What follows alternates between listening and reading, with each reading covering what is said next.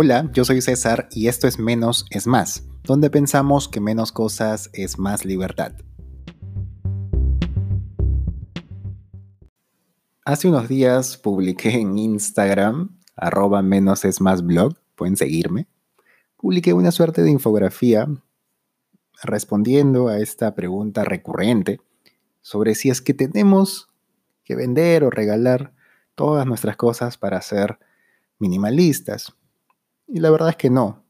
De ese tema ya hablé acá en el podcast, en el episodio sobre mi visión del minimalismo, pero acá vamos a extendernos un poco en esta regla, la regla de un año.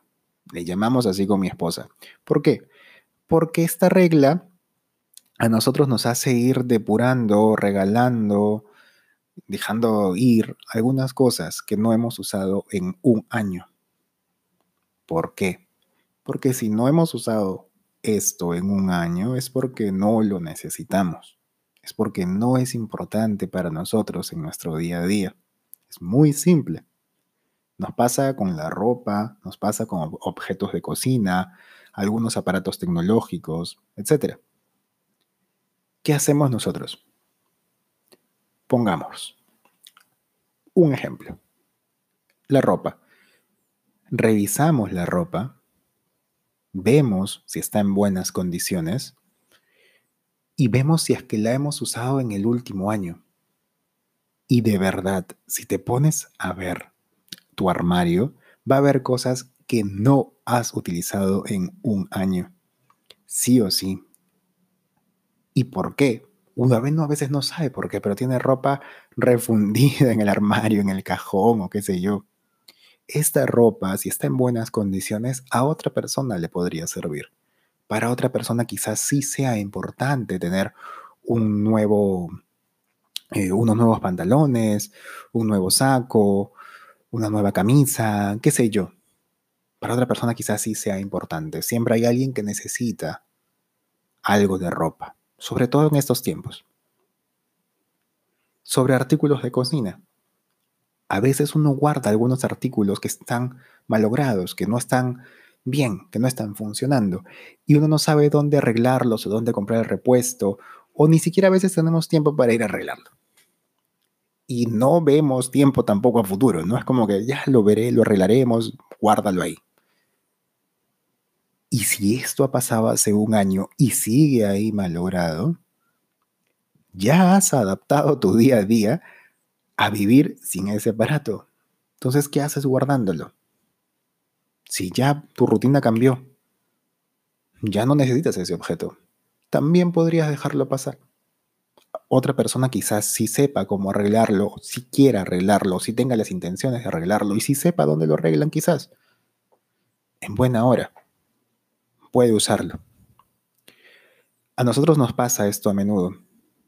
No con los aparatos, porque no tenemos muchos, pero nos pasa a menudo con la ropa y con algunos objetos de cocina como tazas o vasos.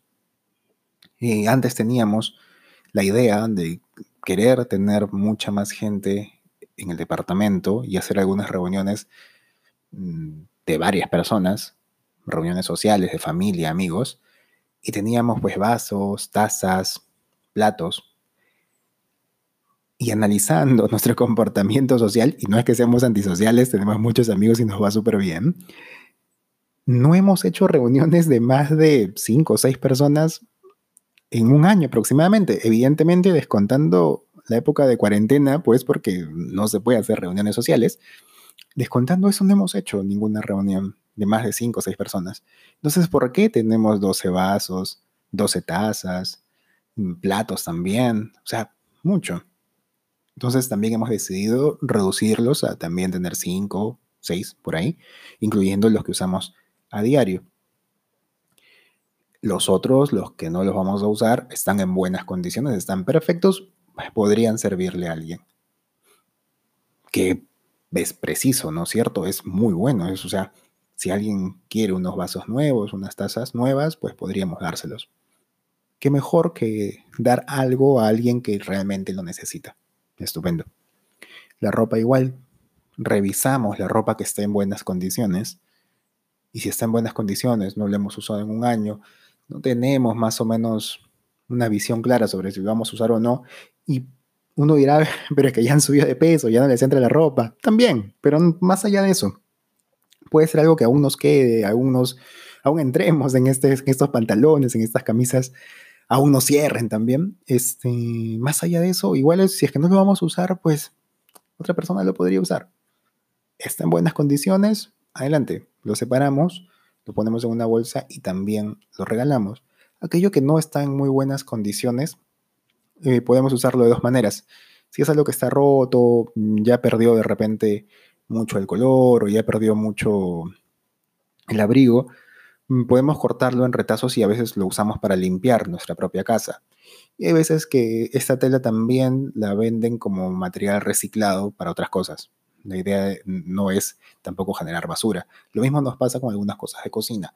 Si ya no está, y si ya no sirve de repente, si ya no está en muy buenas condiciones, más allá de que, no, más allá de que esté mal o que esté funcionando mal o que falte alguna pieza, un repuesto, algo que esté rajado quizás, algo que esté como algún hueco o algo y que no se puede arreglar, también lo mandamos a una suerte de reciclaje. Pero lo que no, lo que está en buenas condiciones y está perfecto, pues adelante, se puede regalar. Esta es una buena práctica. Y si es que te llama la atención este tema del minimalismo, puedes empezar por eso. Aquello que no has usado en un año, adiós. Puedes regalarlo o venderlo, de, eso depende de ti, pero dejarlo ir en todo caso. Con los servicios también nos pasó. Nosotros no vemos mucha televisión, aunque ahora estamos viendo un poco de Netflix, que sí a veces nos atrapa con alguna serie. Pero en general televisión no, ve, no vemos. El servicio de televisión por cable, en todo caso, ni señal abierta ni por cable. No consumíamos televisión. Y un día nos llegó una carta de nuestro operador de, TV y nos mencionaba que nos iban a subir el precio de, esta, de ese servicio. Y pues nosotros no lo usamos, dijimos, mm, no estamos de acuerdo, queremos cancelarlo y cancelamos el servicio de TV. Y ya hace un tiempo no contamos con ese servicio de TV y de verdad que no lo extrañamos ni un poquito. Entonces también va por ese lado. Servicios que no utilizas o no le estás sacando un real provecho o no te están aportando valor, también podrías dejarlo pasar. Es muy simple, es muy simple. Eh, esto no tiene que significar que sea la fuerza y nada por decirlo, ¿eh? también si quieres. Mm, si es que tú dices, oye, sí me aporta valor, que de hecho también me pasó en, el, en Instagram, una persona me dijo, no, yo no podría deshacerme de mi televisor porque yo sí compro DVDs, soy cinéfila, eh, me gusta ver mucho las series, me gusta ver, eh, consumir mucho documentales y todo, pues, está perfecto. Si es que a ti eso te aporta valor, te hace sentir bien, pues en buena hora. Lo estás haciendo. Lo estás, estás consumiéndolo día a día, estás usándolo día a día. En mi caso, en nuestro caso, en la casa, en el hogar, nosotros no consumíamos el servicio de TV. Y en un año de verdad que veíamos televisión muy pocas veces. Entonces, si no lo estamos consumiendo, ¿por qué lo estamos pagando? Entonces, adiós, cancelamos y punto. El televisor como aparato sí lo tenemos también porque está anclado con un rack y pues ya tiene unos huecos en la pared, ¿no? Pero que créeme que si es que por ahí que no lo tendríamos anclado a la pared, quizás también lo estaríamos deshaciendo de esto.